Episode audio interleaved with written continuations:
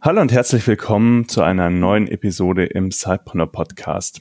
Bevor wir gleich loslegen mit der Episode, habe ich heute nochmal Melchior von Contest äh, zu Gast und heute werden wir ganz kurz noch besprechen, was Contest denn eigentlich in diesen bewegten Zeiten, die wir, in denen wir uns jetzt gerade mit Corona befinden, ja einfach ja für uns Zeitpreneure und auch für alle anderen Unternehmen sich über für alle anderen Unternehmer und Selbstständige sich überlegt haben, wie sie genau diesen Zielgruppe eben Hilfestellung geben kann. Und das wird uns jetzt Melchior ein bisschen näher bringen. Hallo Melchior. Hallo Peter. Ja, die letzten Monate waren, ich glaube, für uns alle doch sehr, sehr turbulent. Und ähm, wir von Contest haben in den letzten Wochen und Monaten, ich glaube, die letzten zwei Monate nichts anderes gemacht, als mich mit dem Thema beschäftigen. Wir von Contest haben auch diverseste Tools und Angebote gemacht. Es gab äh, eine kostenlose Rechtsanwalte, Rechtsanwalt-Hotline für alle Contest-Kunden. Ähm, was wir gemacht haben, wir haben wirklich täglich Webinare gemacht, die man auch alle noch findet im Internet auf dem YouTube-Kanal der Contest Stiftung. Und was wir auch gemacht haben, wir haben Tools gebaut, mit denen man quasi äh, das richtige Förderprogramm finden kann und auch die Steuerzahlungen stunden kann. Weil Contest zeigt, ist ja das Geschäftskonto, was dir dein wahres Netto anzeigt und anzeigt, wie viel du für die Steuern zurücklegen musst. Und es ist in diesem Jahr möglich, Steuerzahlungen zu Stunden oder Vorauszahlungen anzupassen. Das ist ziemlich einfach machbar und wir haben so einen Generator für diese Anträge gebaut.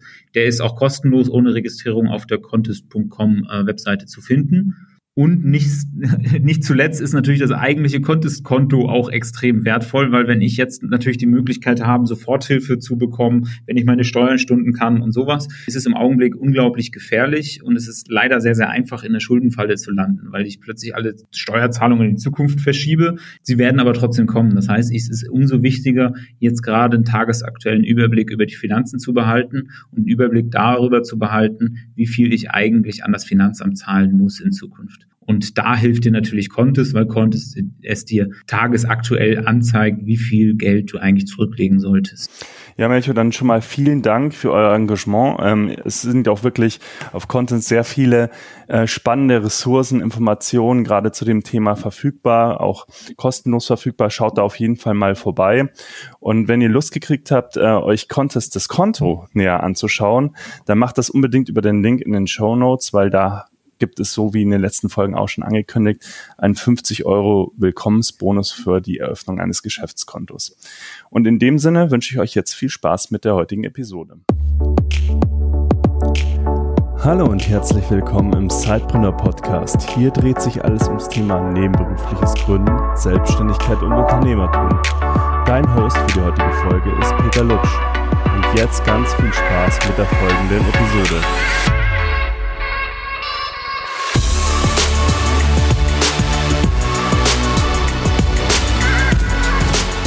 Hallo und herzlich willkommen zu einer neuen Episode des Sidepreneur Podcasts.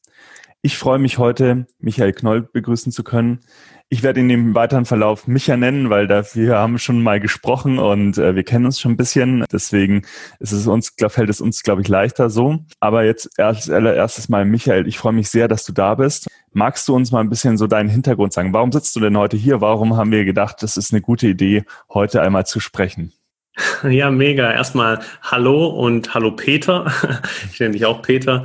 Ähm, ja, warum sitze ich heute hier? Wir haben neulich erstmal andersrum einen Podcast aufgenommen, was ja ziemlich cool war, den äh, in unserem Get Leadership Done Podcast, weil die Frage interessant war, wie denn Sidepreneurs denn so führen.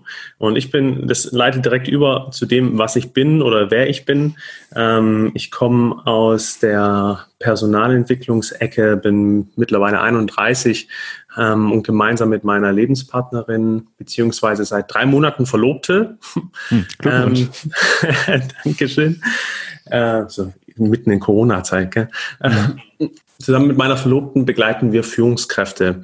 Kommen beide aus der Führungskräfteentwicklung. Ich habe Psychologie, Wirtschaftspsychologie studiert und seit anderthalb Jahren sind wir Reisende, digitale Nomaden und begleiten Führungskräfte on demand, alltagsnah und auch schon vor Corona online und virtuell. Mhm. ähm, und da fokussieren wir uns vor allem auf Basics der Führung, also so die ersten Schritte und auch ähm, gerade jetzt die virtuelle Führung ist bei uns ein großes Thema, weil wir ja natürlich auch nur online arbeiten. Und darum ist es auch ganz wichtig oder ganz spannend auch für die Sidepreneurs, wenn dann so der erste Mitarbeiter kommt oder die ersten Mitarbeiter kommen, ist es ja schon nochmal eine Umstellung, wenn ich alleine gestartet bin. Das war so der Anlass und darum kommen wir heute nochmal zusammen. Ne? Ja, genau. Ähm, jetzt hast du gerade gesagt, ihr seid ja ortsunabhängig, aber wahrscheinlich momentan auch gerade äh, in Deutschland noch, oder? Ja, wir sind ähm, vor drei Monaten äh, wieder zurückgekommen. Wir waren noch in Bali und zum Glück sind wir an dem 15.03., weiß ich wie heute, weil da auch noch der Antrag stattgefunden hat, sind wir zurück nach Deutschland gekehrt ähm, und zum Glück, weil ein Tag später haben die ganzen Flughäfen dicht gemacht und befinden uns jetzt in Landau in der Pfalz. Was ja auch schön ist, wenn auch nicht ganz Bali. Ja, Toskana Deutschlands, wie ich neulich gehört habe oder gelernt habe. Sehr schön. Ja, du hattest ja gerade schon gesagt, ihr beratet junge Führungskräfte und durchaus auch Gründer, ähm, wie sie halt sattelfest in dieser ersten Führungsrolle ankommen. Mhm. Wie würdest du denn diese Situation beschreiben, in die Personen dann gerade reinkommen? Also was sind da so die Besonderheiten? Was ist da für eine Umstellung mit verbunden? Ja, die große Umstellung oder die Frage, die sich da stellt, ist, ich habe einen Rollenwechsel. Und oftmals ist es so, zumindest in Unternehmen, wenn ich jetzt nicht vom Gründer spreche, ähm, bin ich oftmals ein Mitarbeiter, der zur Führungskraft wird. Das heißt, da verändert sich was in einem Teamgefüge. Oder aber, wenn ich als Gründer ähm, gründe, dann bin ich sofort in der Führungs Phase, nämlich der Selbstführungsphase in meinem Unternehmen und habe plötzlich Verantwortung, Verantwortlichkeiten, ähm, die ich davor vielleicht nicht hatte oder davor noch gar nicht so gespürt habe. Und diese Rollenwechsel von Mitarbeiter zur Führungskraft oder aber auch, hey, ich gründe jetzt und gehe in eine volle Verantwortung, das ist der wesentliche ja, die wesentliche Veränderung, weil sich das soziale Gefüge oder das drumherum, wie ich auch nach außen auftrete, sich schlagartig ändert, nämlich mit der Gründung oder dem Wechsel. Das ist ganz spannend, was du auch äh, zwischen den Zeilen nochmal gesagt hast, dass selbst wenn man solo gründet, und das machen ja viele Sidepreneure tatsächlich auch so, äh, ist man trotzdem sofort in einer Führungsrolle und zwar sich selbst zu führen. Wie würdest du sagen, wie ist da so der erste Schritt wie du es auch so schön gesagt hast, in die Verantwortung zu kommen für das eigene Tun. Wie würdest du das angehen? Ja, grundsätzlich ist Führung oder Selbstführung erstmal so ein zweitrangiges Thema, wenn wir jetzt von Zeitpreneuren sprechen oder von Gründern dann ist es erstmal so zweitrangig, weil ich ja super viel Ideen habe und schon weiß, ich will das und das machen oder ich habe das Produkt ähm, schon im Kopf. Und dann äh, stürze ich mich ja erstmal in die Arbeit und erstmal in die in die Produkt äh, in den Produktaufbau, vielleicht sogar schon in den Vertrieb, spreche mit Leuten und so weiter. Und entweder läuft es ziemlich gut ähm, und habe dafür ein Händchen und das Produkt ist gut oder oder oder. Ähm, aber spätestens nach eins, zwei, drei Jahren kommt dann so der Punkt, oh Moment mal, da spielt noch was ganz anderes mit, nämlich meine Selbstführung in Bezug auf, wie strukturiere ich mich? Wie baue ich denn meinen Alltag auf? Ähm, wann habe ich denn überhaupt Zeit zu arbeiten? Wenn ich mein erstes Teammitglied bekomme, ja, wie mache ich denn oder wie, wie organisiere ich denn die Kommunikation? Wie schaffe ich denn Nähe und Distanz? Wie trete ich nach außen auf? Also kommen unglaublich viele Fragen direkt auf einmal auf einen eingeströmt. Ähm, und das hat alles was mit Selbstführung zu tun oder auch mit diesem Führungsverhalten, das ich erstmal sehr intuitiv angehe, was auch völlig in Ordnung ist am Anfang, wo ich aber nachher nach und nach auch eine Strategie brauche, mit mir selber umzugehen und auch mit meinen potenziellen Mitarbeitern, weil für mich das maßgeblich Auswirkungen hat auf meinen Unternehmenserfolg langfristig. Mhm. Ja klar, also ich meine, in ganz vielen Startups äh, ist es ja auch ganz entscheidend, also so kommt es mir zumindest äh, vor, äh, wen man dann auch als erste Mitarbeiter einstellt, weil wir es ist ja im seltensten Fall so, dass äh, wir auf äh, andere wichtige Ressourcen zurückgreifen müssen. Also die wichtigsten Ressourcen sind ja wahrscheinlich die Mitarbeiter, die wir als erstes auch anziehen neben uns mhm. selber. Und wie äh, kann man die dann auch dazu so dazu bringen, dass dass alle an einem Strang ziehen, dass äh, sicherlich auch an der einen oder anderen Stelle dann auch kritische Fragen kommen, aber dass trotzdem alles ähm, in einen konstruktiven Verlauf kommt. Lass uns mal davon ausgehen, Äh, wir haben jetzt so diesen Case, ich bin Zeitpreneur, ich habe gerade meinen ersten festen Mitarbeiter gesucht. Der hat jetzt bei mir angefangen und es gibt noch zwei Freelancer, die für mich äh, regelmäßig tätig sind. In so einer Situation sind wir ja noch relativ weit am, am Anfang. Also zwar schon nach der Selbstführungsthematik, äh, wo es nur um mich selber geht, aber wir haben tatsächlich schon die erste Führungserfahrung, die wir da sammeln. Was ist der wichtigste Punkt gleich zum Start? Mhm. Also diese Selbstführungsphase zum einen, die endet hoffentlich niemals, mhm. weil ähm, ich als Führungskraft immer eine Vorbildfunktion habe. Und meine Mitarbeiter, egal ob es Freelancer sind oder Festangestellte, die orientieren sich an mir. Und wenn ich als Gründer oder Sidepreneur Dinge tue, die nicht unbedingt förderlich sind für zum Beispiel ein Teamklima oder für meine Unternehmensstrategie oder für mein Outcome, mein Produkt, dann, also warum sollten das dann meine Mitarbeiter tun? Also dieser Punkt der Selbstführung ist das A und O. Und darum ist es auch unser erster Ansatz, ähm, wenn wir mit Führungskräften arbeiten, äh, ganz stark auf die Selbstführung zu gucken. Also das ist mal ist der Grundsatz. Und was ist wichtig mit den Mitarbeitern? Das ist erstmal erstmal egal, ob das Freelancer sind oder Festangestellte. Hoffentlich habe ich die richtigen ausgewählt, mhm. Äh, was nochmal ein ganz anderes Thema ist. Ähm, wie ich die richtigen finde, aber das ist mehr ein bisschen ein anderes Thema. Ähm, was mache ich, wenn ich zwei, drei Mitarbeiter habe? Ich brauche Beziehungen.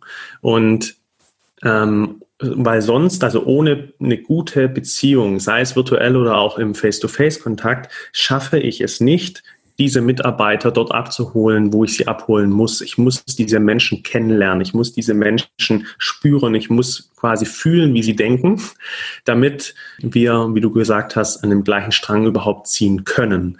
Und da spielt eben diese Selbstführung eine ganz große Rolle, nämlich beispielsweise vor allem mit den ersten Leuten, die reinkommen, dass ich da Verantwortung übergeben kann.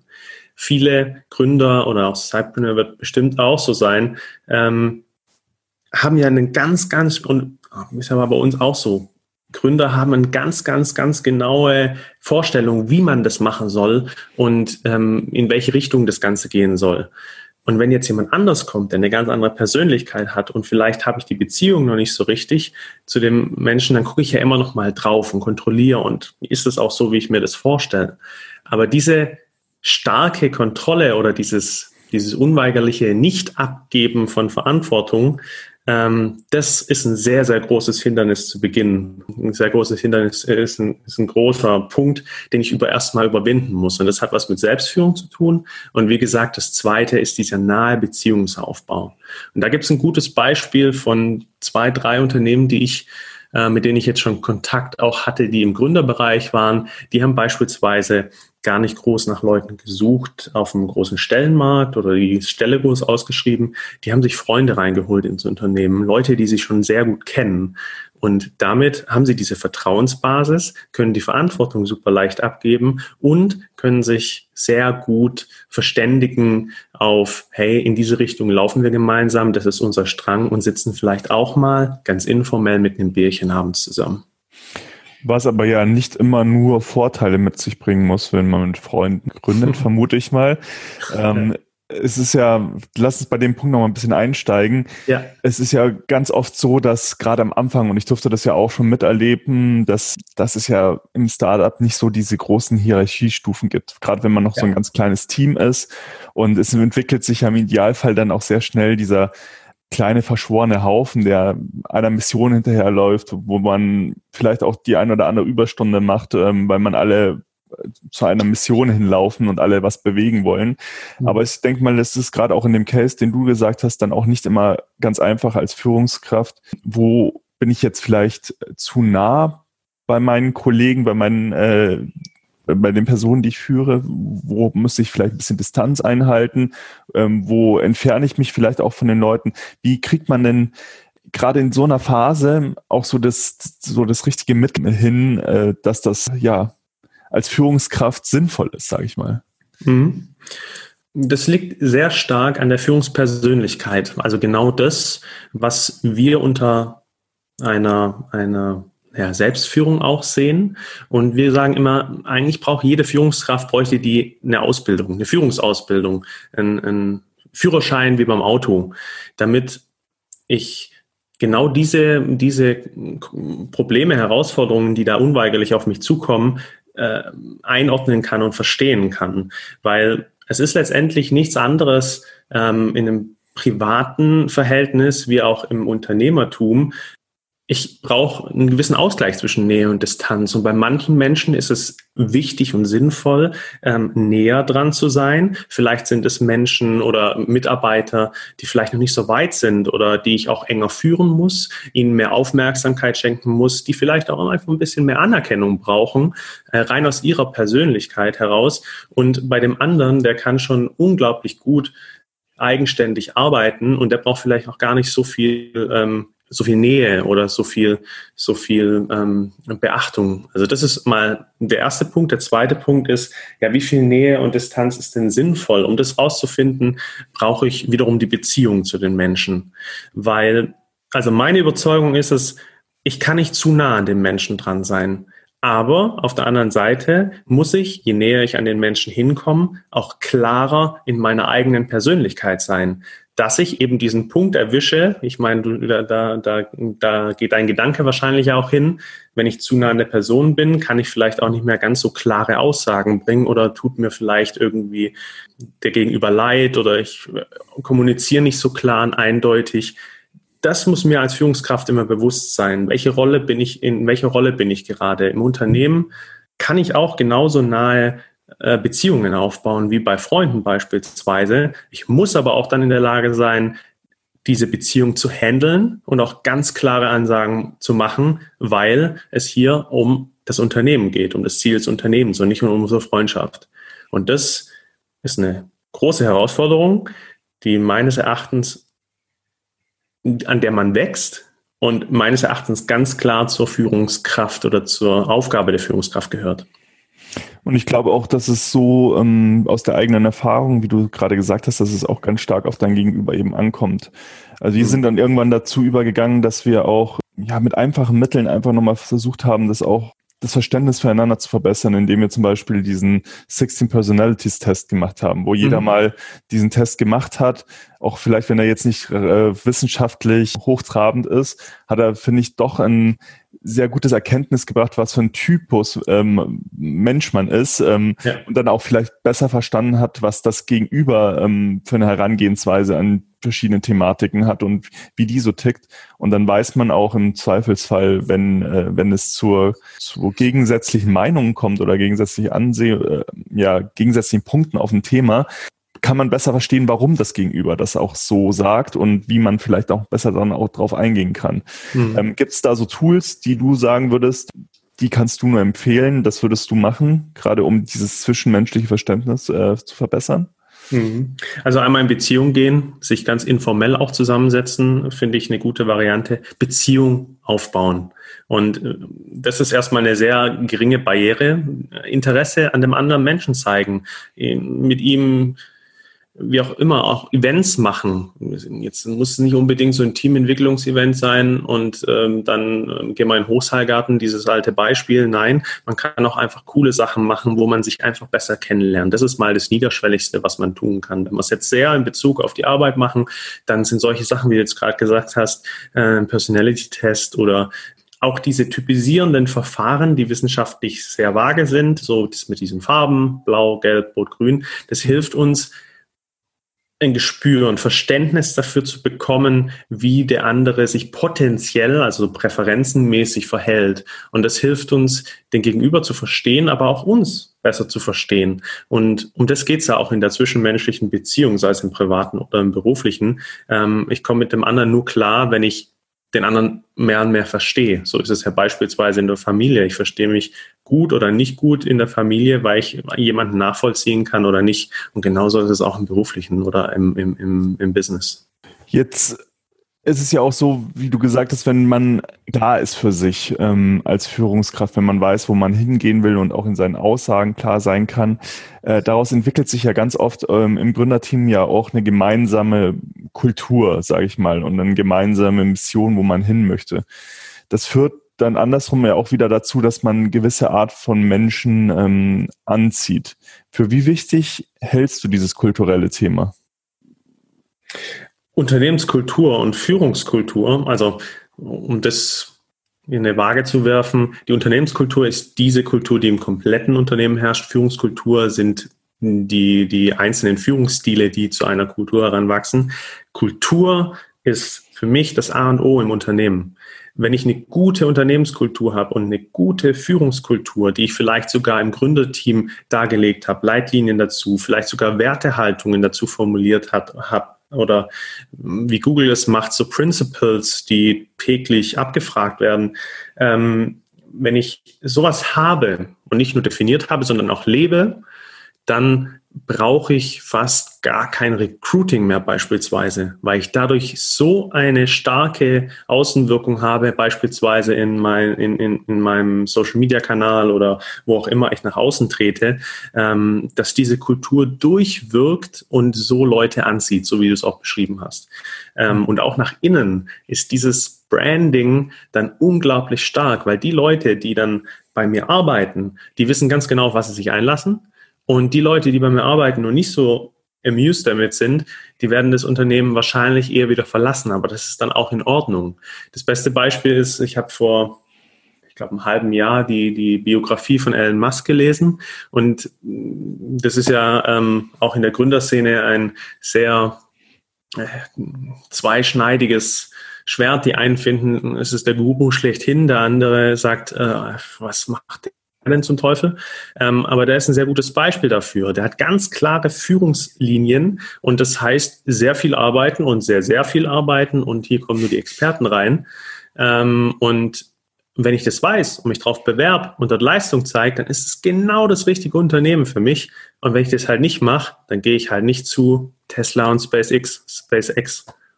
Also darum sehr, sehr wichtig und unglaublich wertvoll und vor allem ganz stark abhängig von den Führungskräften. Uns ging es ja auch so ein bisschen so, dass wir die ersten Mitarbeiter quasi angezogen haben und äh, auch sehr happy damit sind, welche Leute zu uns gekommen sind. Die Frage, die ich mir immer wieder gestellt habe, aber ist äh, mal ganz catchers gesagt, zieht man dann nicht immer, also gesellt sich nicht gleich gerne zugleich. Und wie schafft man es in so einem Team trotzdem auch eine gewisse Diversität ähm, herzustellen. Also, weißt du, wie ich meine, ähm, ist, läuft man da nicht Gefahr, dass, ähm, dass man sich mit nur gleichdenkenden Menschen zusammenrottet und dann vielleicht äh, so der, der Querdenker fehlt, äh, der das Ganze challenged? Mm, jein. Also zum einen brauche ich Leute, die natürlich meine Vision oder meine, meine, meine Ansichten äh, mittragen und ähm, in eine Richtung ziehen. Ähm, wie du aber auch sagst, also die Leute, die challengen oder mal querdenken, ähm, die würde ich mir, wenn ich diese nicht automatisch auch anziehe, ähm, dann würde ich mir die aktiv suchen gehen, weil also es ist auch in einem Gründerteam, wenn ich neu gründe, ähm, ist es ja mittlerweile auch ähm, äh, nachgewiesen oder es gibt genügend Studien, die sagen, ähm, dass ein Gründerteam so divers als möglich aufgestellt sein sollte. Dennoch rein beziehungstechnisch gut funktionieren sollte. Ähm, und wenn ich das schaffe, wenn ich Diversität habe, und gleichzeitig gute Beziehungen in einem Strang ziehe, dann habe ich natürlich äh, einen Monsterlauf oder kann da sehr gut vorangehen. Ähm, anziehen, ja, wahrscheinlich eher die gleichen. Ähm, wenn ich keine Diversität habe, dann eher suchen gehen, das mhm. aktiv. Okay. Ihr arbeitet ja mit ganz vielen jungen Führungskräften zusammen, auch, durchaus auch mit Unternehmern. Ähm, du siehst ja viele Cases einfach auch. Mich würde vielleicht auch so interessieren, wenn du jetzt die drei häufigsten Fehler nennen würdest, die so in dieser ersten Rolle der Führungskraft passieren, welche wären das? Also zum einen ähm, ist schon, habe ich das vorhin schon angesprochen, Nummer eins ist auf jeden Fall dieser Kontrollverlust oder dieses Vertrauen, dieses Verantwortung abgeben. Das ist am Anfang so eine ganz häufige Geschichte. Ah, jetzt bin ich Führungskraft und jetzt habe ich eine neue Position oder auch ähm, es kommt der erste Mitarbeiter rein und ich bin aber der Chef hier und mache alles und das habe ich alles sehr gut gemacht den fällt es unglaublich schwer zu delegieren und auch Verantwortung abzugeben und äh, den Gegenüber oder den Mitarbeiter machen zu lassen. Mhm. Ähm, da ist der wesentliche Tipp oder die wesentliche Lösung dafür eigentlich so simpel. Konzentriere dich auf das Ziel, was am Ende rauskommt und nicht auf das Wie. Jeder macht es anders. Aber mein Gott, das fällt unglaublich schwer. Mhm. Ähm, aber das zu reflektieren, das ist immer die, so die Geschichte. Also quasi, es mhm. ist egal, wie man zu dem Ergebnis kommt, aber es kann durchaus auch anders passieren, als man sich das selber gerade so vorstellt und kann trotzdem klappen. Und meistens wird es auch noch dadurch besser oder durch diese Synergie von Andersartigkeit, das haben wir ja davor gerade eben gesagt, durch diese Diversität an Vorgehensweisen kann man ja super gut voneinander lernen. Mhm. Und am Schluss, natürlich kann ich immer noch anders entscheiden als Führungskraft, aber das Wie, das muss ich offen lassen, weil sonst verliert irgendwann der Mitarbeiter eben ähm, die Lust oder mhm. die Motivation. Okay. Also so diese Kontrolle abzugehen, die Verantwortung abzugeben, das ist ein wesentlicher Punkt. Ähm, ein zweiter Punkt ist, sich zu sehr, sich zu sehr ähm, auf die Aufgaben zu stützen. Wenn ich Führungskraft bin, dann ist meine Hauptaufgabe zu führen und eben nicht operativ der geilste Fachexperte zu sein. Natürlich, das bin ich als Gründer sowieso und ähm, habe mich ja super viel ähm, damit beschäftigt und weiß, wo ich hin möchte und, und, und. Ähm, aber sobald ein Mitarbeiter dazukommt, ist ein großer Anteil Führung. Und dann muss ich mich mit Führung beschäftigen. Das heißt, ähm, äh, Calls ausmachen, ihn oder sie abholen, ähm, wirklich delegieren, den Sinn vermitteln und so weiter und brauche Zeiträume für Führung. Wenn ich mir das nicht einräume und nicht für diesen Menschen da bin, quasi als dienende Kraft, mhm. dann habe ich keine Beziehung, dann werde ich auf kurz oder lang den Mitarbeiter wahrscheinlich wieder verlieren oder er macht irgendwas äh, nicht in meinem Interesse. Das hatten wir Punkt 1 und Punkt 2. Fällt dir noch ein dritter spontan ein? Nummer 3, äh, ja, Erwartungen.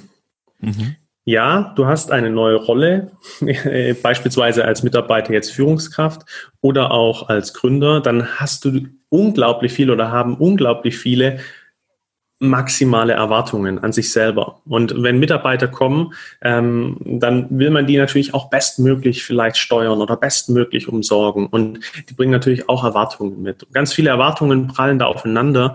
Und das beiseite zu schieben und zu sagen, hey, es ist am Anfang nicht meine Aufgabe, allen Erwartungen gerecht zu werden. Ähm, es ist elementar wichtig, sich zu überlegen, was sind meine Stärken, was sind meine Schwächen, was sind meine Aufgaben und was sind vor allem meine Prioritäten. Und das ist, wie gesagt, zu Beginn Beziehungen erstmal aufzubauen und eben nicht direkt sieben Awards zu gewinnen und das Next Nachwuchsunternehmen äh, 2021 zu werden. Mhm. Erwartungen, verabschiede dich von Erwartungen und konzentriere dich aufs Wesentliche. So. Ja, vielen Dank für den Einblick. Ich habe mich auch bei dem zweiten Punkt sehr stark ertappt gefühlt. Ähm, mhm. Und zwar aus der eigenen Erfahrung, nicht weil ich nicht delegieren äh, wollte in meiner, also in, auch in der nah, äh, nahen Vergangenheit, sondern ich glaube, dass vielen Gründern das auch einfach unglaublich viel Spaß macht, auch äh, immer wieder operativ reinzugehen, weil sie also, deswegen ja auch gegründet haben.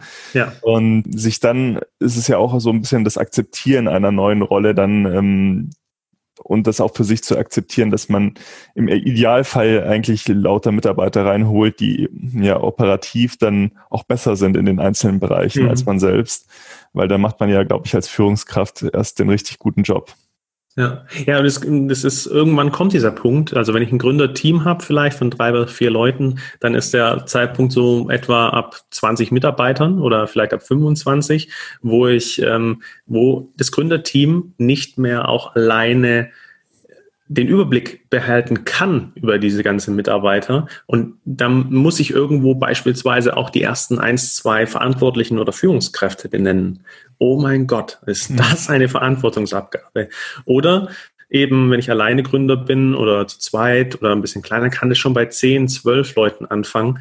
Oder auch schon früher merke ich genau diesen Punkt, was du gesagt hast. Ähm, dann will ich da ganz viel machen und Zeug, aber es bremst dann eher aus. Ich muss den anderen auch Möglichkeiten geben, sich zu verwirklichen oder ihren Anteil zu leisten.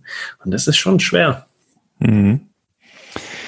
Jetzt äh, sind wir ja im Cypreneur Podcast und ich kann mir vorstellen, dass da nochmal ganz spezielle Herausforderungen auch äh, mit dieser Art des Unternehmertums verbunden sind. Wo siehst du da die größten Herausforderungen, gerade in dem speziellen Sidepreneur-Case? Ja, ganz klar, der Faktor Zeit. Ähm, ich, Sidepreneur haben noch eine, eine Haupttätigkeit und finden dann wahrscheinlich Zeit äh, zu arbeiten, entweder nach der Arbeit abends oder haben sich vielleicht einen Tag geblockt oder vielleicht gibt es 60 Prozent Arbeiten, die dann eben Donnerstag, Freitag oder Montag, Dienstag Zeit dafür haben. Und ähm, ich glaube, äh, dass da einer der wesentlichen Punkte ist, äh, dass, äh, die Zeit gut zu managen, beziehungsweise sich selbst gut zu managen, weil ähm, und da Prioritäten zu setzen. Was ist jetzt konkret wichtig zu tun? Was sind meine nächsten zwei, drei, vier Steps? Und was da ähm, helfen kann oder äh, vor allem hilft, ist eine ganz klare Prioritätensetzung, eine ganz klare Vision. Ähm, wo möchte ich also von groß aufgerollt, wo möchte ich in einem Jahr stehen oder vielleicht in fünf Jahren sogar und das immer weiter runterzubrechen. Wo will ich in einem Jahr stehen? Wo will ich in einem halben Jahr stehen? Wo will ich in einem, ähm, in einem Quartal stehen? Wo will ich ähm, und, und so Ziele runterzubrechen bis auf die Woche, bis auf den einzelnen Tag, um dann zu verstehen, okay, so viel Zeit habe ich niemals. Oder ähm, oder wahrzunehmen, okay, das passt ganz genau gut so rein. Dann müsste ich aber meinen Tag um 17 Uhr beenden, bis 20 Uhr arbeiten, 23 Uhr schlafen und, und, und. Und passt es auch zu meinem Vorgehen oder zu meinem, zu meinem persönlichen Führungsstil in meiner Zeitbründe, in meinem Business, in meinem Side-Business? Oder ähm, muss ich da nochmal Anpassungen vornehmen? Und ähm, Malina, meine Dame, hat da eine super Technik quasi selber entwickelt, die ist einfach die 24-Stunden-Analyse, ähm, weil wir dem Ganzen gar nicht so bewusst sind, wie viel Zeit wir halt überhaupt am Tag zur Verfügung haben. Mhm. Ähm, wenn man sich einfach mal den Tag runterschreibt, wie viele Stunden für was drauf geht, dann bleiben am, am Schluss nicht mehr vier Stunden übrig. Wir schlafen acht Stunden, wir essen zwei Stunden, wir fahren in die Arbeit oder ähm, fahren woanders hin noch mit dem Auto eine halbe Stunde, gehen zweimal in der Woche einkaufen und, und, und, und. Und am Schluss bleiben dann am Tag vielleicht drei oder vier Stunden übrig, die ich frei zur Verfügung habe. Und die muss ich mir dann ganz gut einteilen, um eben meine Ziele, wie schon gesagt, von oben runter gebrochen auch zu erreichen. Und ich finde, das ist auch ein sehr, sehr spannender Punkt. Ähm, das Zeitmanagement ist ja ein sehr wichtiger Punkt, der uns auch immer wieder gestellt wird. Ähm, wie kriege ich das besser hin? Was kann ich da tun? Ähm, ich habe so wenig Zeit. Aber die Leute unterschätzen halt auch immer, was sie wenn sie kontinuierlich dranbleiben, wie viel man mhm. auch in einer Stunde am Tag theoretisch schaffen kann. Wenn man das, das aber kontinuierlich macht, weil es kein Sprint ist, sondern eher ein Marathon, Cypreneurship eben. Und ich glaube, da ist dieser Punkt, was du gerade gesagt hast, dass man diese Vision haben muss, die man dann auch runterbrechen kann, realistisch auch ganz wichtig, weil man sonst sehr hohe Erwartungen für eine sehr kurze Zeit hat und wenn man die dann nicht erreicht, ist man sehr schnell deprimiert und äh, kommt dann so einen negativen Trott rein. Mhm. Wie siehst du das? Auf jeden Fall. Und was mir da spontan dazu einfällt, ist, dass unser Geist uns da einen super kleinen Trick spielt, weil wir immer das Gefühl haben, also so geht es mir selbst auch, ähm, wenn ich nur zwei Stunden zur Verfügung habe und jetzt ein Projekt habe, das eigentlich mehr Zeit in Anspruch nimmt, dann will ich lieber vier oder fünf Stunden Zeit haben, um das zu machen. Aber in Wahrheit komme ich in den zwei Stunden so weit, dass dass es sich voll gelohnt hätte, diese zwei Stunden zu nutzen. Also ich will damit sagen, äh, unser Geist spielt uns da immer einen Trick oder äh, ähm, spielt uns da immer was vor, wie viel Zeit wir eigentlich bräuchten oder nicht. Und da gibt es auch ein schönes, das, das Parkinson'sche, ich kann das Wort nie aussprechen, Parkinson'sche Gesetz, so. Mhm. Äh, das besagt letztendlich, so viel Zeit, wie ich ähm, habe oder wie, also wenn jetzt eine Frist beispielsweise am Freitag ist, ich muss am Freitag um 12 Uhr was abgeben oder da kommt ein neuer Artikel raus oder, oder, oder. Und ich fange Mittwoch damit an, dann ist es bis Freitag 12 Uhr fertig. Aber wenn ich das Gleiche mache und ich habe nur den Freitagvormittag, dann ist es auch bis um 12 Uhr fertig. Mhm. Sich selber diese Fristen zu setzen, ist ein unglaublich wertvolles Instrument und sich selbst da auch zu ja, zu kontrollieren oder zu, zu managen, es wird fertig und dieses, dieses, diese, dieser Gedanke, oh, ich bräuchte aber eigentlich fünf Stunden dazu, ist Quatsch. Ich kann in zwei Stunden genauso produktiv und effektiv sein wie in fünf Stunden. Ja, absolut. Wie, lass uns jetzt nochmal ähm, ganz, bevor wir nochmal genauer sprechen, wie ihr dieses mit eurem Ansatz genau den Menschen dabei helfen könnt, bei diesen ganzen Überlegungen, mhm. würde ich ganz gerne noch so ein Gedankenexperiment mit dir machen. Ja, klar, gerne. Und zwar so eine kleine Utopie, weil die, glaube ich, ganz viel aussagt, wie du auch modernes äh, Leadership siehst mir ist jetzt aus dem Vorgespräch und ähm, natürlich auch aus unserem Podcast-Interview jetzt gerade auch nochmal ganz bewusst geworden, ähm, dass du wahrscheinlich ein Typus Mensch bist, der sehr freiheitsliebend ist, ähm, der mhm. Durch durch deine ortsunabhängige Arbeit, durch deine Selbstständigkeit ja wahrscheinlich auch viel Freiheiten braucht. Trotzdem, stell dir mal vor, du würdest wieder in ein Angestelltenverhältnis gehen. Wie müsste da das Leadership aussehen, dass du sagen würdest, es ist modern und da fühle ich mich wohl? Gut, ähm, das ist für mich eigentlich ganz klar überschnitten mit unserer Vorstellung, wie wir modernes Leadership sehen. Weil in der heutigen Zeit ist alles noch konfuser, es gibt, ist viel komplexer und so weiter und so fort. Und wenn ich mir jetzt vorstelle, ich bin im Angestelltenverhältnis und ich habe eine Führungskraft, so ist die Frage gemeint, oder? Hm? Genau dann muss meine Führungskraft muss dann drei wesentliche Punkte erfüllen, wo ich sage, hey, da arbeite ich gerne und das, wo ich mir dann utopischerweise vorstellen könnte, auch wieder angestellt zu sein. Und das ist ähm, zum einen ist es ähm, diese diese visionäre Art. Also meine Führungskraft muss nach vorne blicken können oder sollte nach vorne blicken können und mir so ein Bild auch malen können, wo wir als Team oder als Unternehmen auch hingehen. Und meine Führungskraft müsste dann das auch runterbrechen können auf unser Team und mir da eine Möglichkeit aufzeigen, an dieser Vision teilzuhaben. Weil dann würde ich mich motiviert fühlen, dann würde ich äh, auch äh, meine Manpower reinbringen und dann würde ich beispielsweise dann auch als Sidepreneur beispielsweise die Erfahrungen von der Seite ähm, auch viel mehr ins Unternehmen ähm, reintragen. Ähm, da würde ich mich auch ja, zugehörig fühlen zu dieser Mission und kann mich viel leichter identifizieren. Als zweiten großen Punkt ähm, ist, der ist das Thema diese Menschlichkeit. Ähm, das spielt eben mit dieser Digitalisierung und dieser virtuellen oder jetzt auch durch Corona, jeder plötzlich mit Video unterwegs, spielt Thema Menschlichkeit eine ganz große Rolle hinter jeder Funktion, hinter jeder Rolle, hinter jedem System, hinter jeder Zuständigkeit, wie auch immer, steckt ein Mensch. Und meine Führungskraft muss es erkennen, dass ich ein Mensch bin und ich darf keine Zahl sein. Und meine Führungskraft muss sich auf mich einlassen können und ich muss mit ihr offen sprechen können. Und diese Menschlichkeit, die ranzubringen und ähm, die täglich auch zu leben, ist, glaube ich, ein wesentlicher Punkt, der sowieso immer wichtiger wird. Ähm, für meine Führungskraft wäre das ein Thema, wo ich mich wohlfühlen würde. Und die dritte Geschichte ist, da haben wir jetzt auch sehr, sehr drüber gesprochen, ist ähm, diese Selbstführung. Meine Führungskraft muss an sich selber auch genauso arbeiten, wie ich an mir arbeite oder wir gemeinsam an Themen arbeiten. Meine Führungskraft muss vorbildlich ein Verhalten an, an den Tag legen und die Richtung vorgeben. Der muss Entscheidungen treffen und der darf auch oder sie darf auch ruhig mal Kante zeigen, aber entlang ihrer Motive und Stärken und ihrer Werte.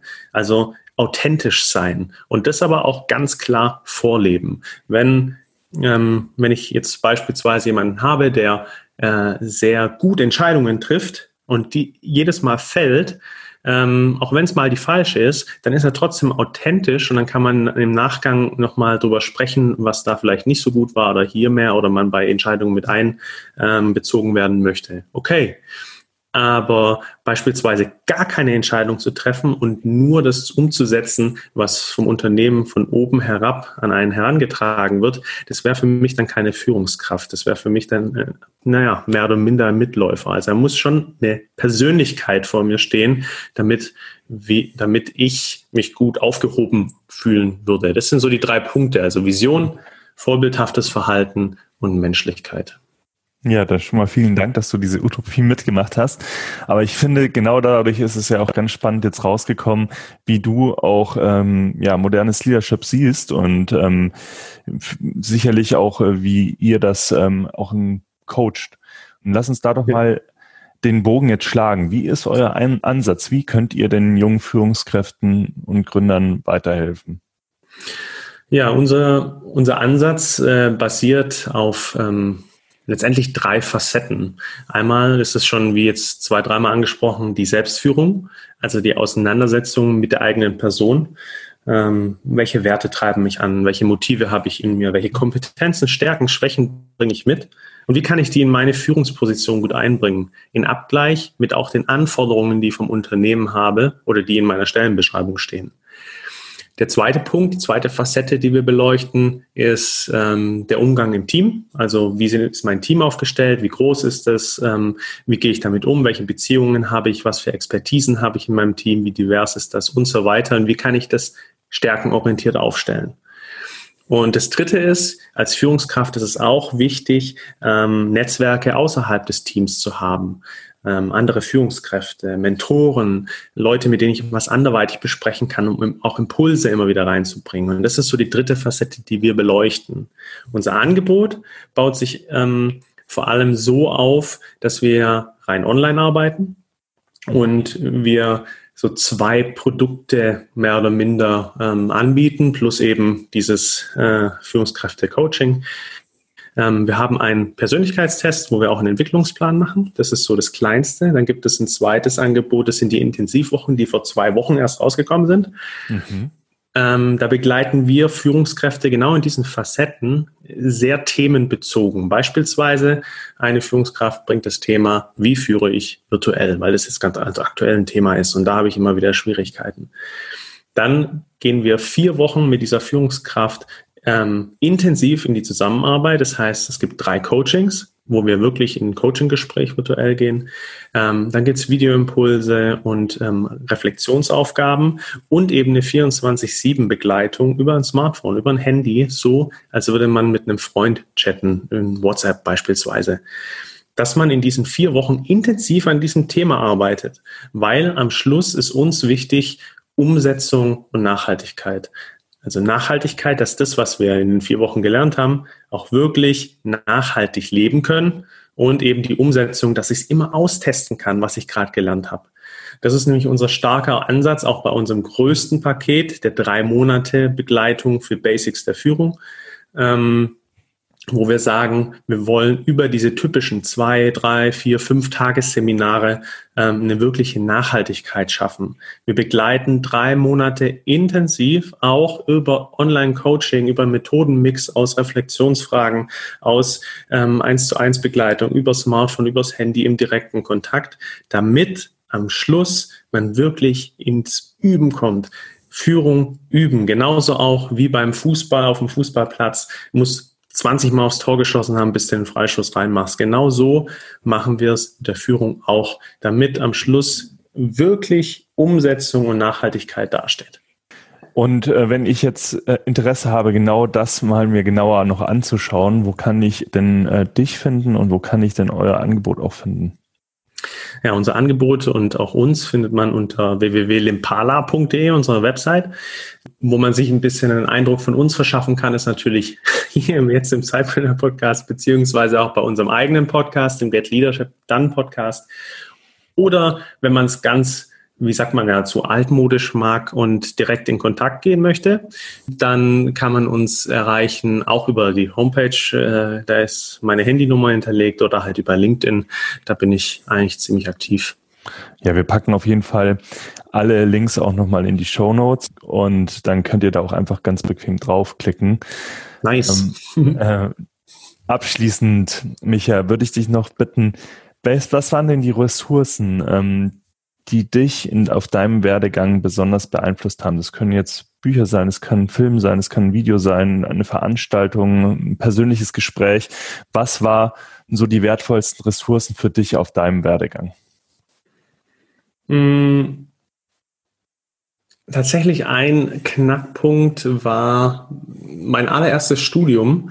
Ähm, ich wollte früher ähm, Psychologie studieren, habe dann im Master Wirtschaftspsychologie studiert, aber mein Abi war einfach zu schwach. Darum habe ich soziale Arbeit studiert. Mhm. Und das ja, geht ja schon in die Richtung, aber ist ja immer so ein bisschen angesehen. ähm, und da habe ich sehr, sehr viel darüber nochmal gelernt, wie Menschen miteinander kommunizieren. Und da war ich sehr erschrocken, wie wenig wir eigentlich dem anderen zuhören und wie sehr wir doch in unserer eigenen Welt gefangen sind, weil wir denken, weil wir oft denken, oder so war mein Eindruck, ähm, weil oft viele Menschen denken, ihre, ihre Welt ist die Realität und es gibt wenig andere Blickwinkel. Und mhm. Das war für mich so der Auslöser, wo ich damals mit 20 gesagt habe, also vor elf Jahren, irgendwann mache ich mich selbstständig. Und dann ist das ein ganz großes Thema, Kommunikation, Blickwinkel, verschiedene Facetten, Beziehungen und so weiter. Und durch mein Masterstudium in Wirtschaftspsychologie und dann der, der Arbeit der Führungskräfteentwicklung auch ähm, bin ich genau in die Richtung gekommen. Und ja, ich glaube, das war der Knackpunkt, wo, wo, wo mich so innerlich auch antreibt, heute noch. Ja, vielen Dank für diesen persönlichen Einblick auch zum Schluss nochmal. Mhm. Es bleibt mir jetzt nicht viel zu sagen, außer ähm, ich hoffe, dass euch die Folge gefallen hat da draußen. Und ähm, wenn ihr irgendwie Feedback habt, wenn ihr Micha noch eine Frage stellen wollt, könnt ihr das natürlich, wie er gesagt hat, jederzeit sicherlich auch über LinkedIn machen. Aber ihr könnt natürlich dann auch unter dem Blogartikel, der zu dieser Episode äh, erscheint, ähm, auch gerne kommentieren. Wir leiten auch alles an Micha weiter. Und Micha, dir möchte ich nochmal ganz vielen Dank sagen, auch für die ganzen spannenden Insights heute. Ja, vielen Dank, dass ich hier sein durfte. Und bis zum nächsten Mal. Ciao.